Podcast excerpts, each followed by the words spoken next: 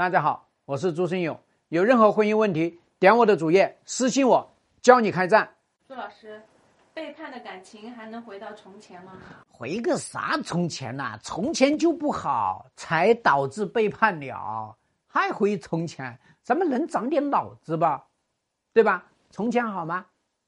你瞧瞧你们从前是不是矛盾冲突不断，然后呢解决不掉，对吧？是不是他已经开始在从前基础上产生了移情别恋、心有旁骛了？你还回从前？长点脑子好不好？从前那么香，那么美啊！一点都不香，一点都不美，对吧？那你要回到从前，那怎么刻舟求剑呢？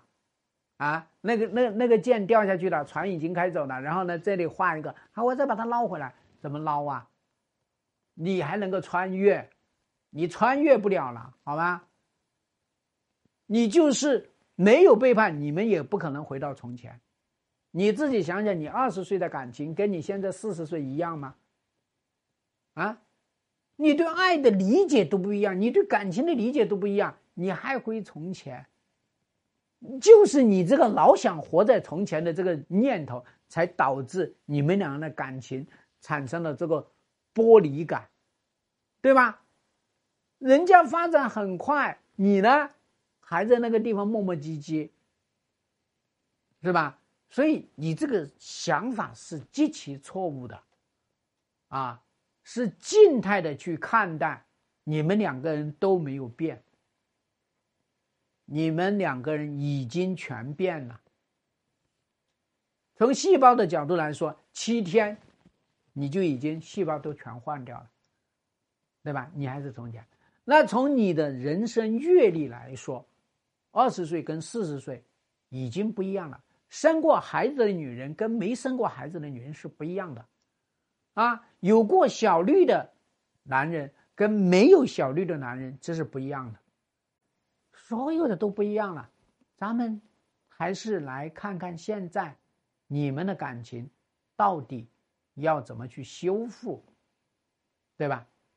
这个男人背叛了你，那么他背叛是有驱动力的，这个驱动力能不能解决？如果这个驱动力不解决，那他后面还要背叛，对吧？那么他要去分手，分手的事件有哪些？分手的事件不够，不充分，那么不可能导致他分手。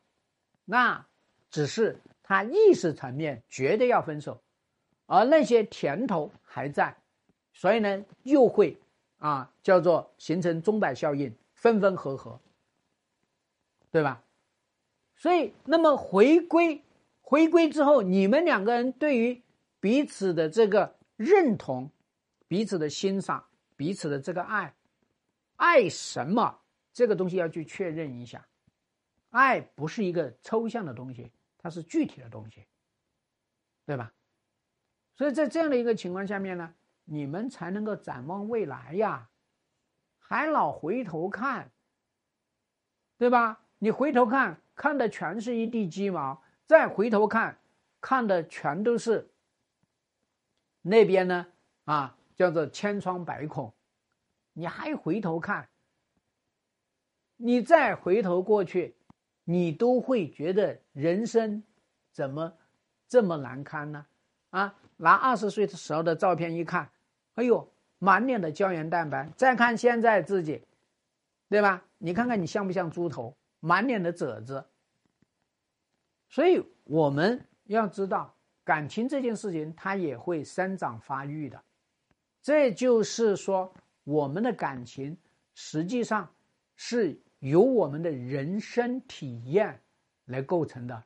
我们年龄越大，我们受到父母的影响越少，反而是我们受到事件的变化、事件的发展影响越大。这个是希望所有的女人一定要牢记。我们不要再回到过去。如果你老公说我们两个人感情回不到过去啊，你要告诉他，我可不要过去的感情。你那时候二十岁，我那时候二十岁，现在你四十岁，我也四十岁，不一样了，对吧？这是核心，这是重点，写下来。希望对你的婚姻有所帮助。更多婚姻细节，记得私信我，教你开战。下期再见。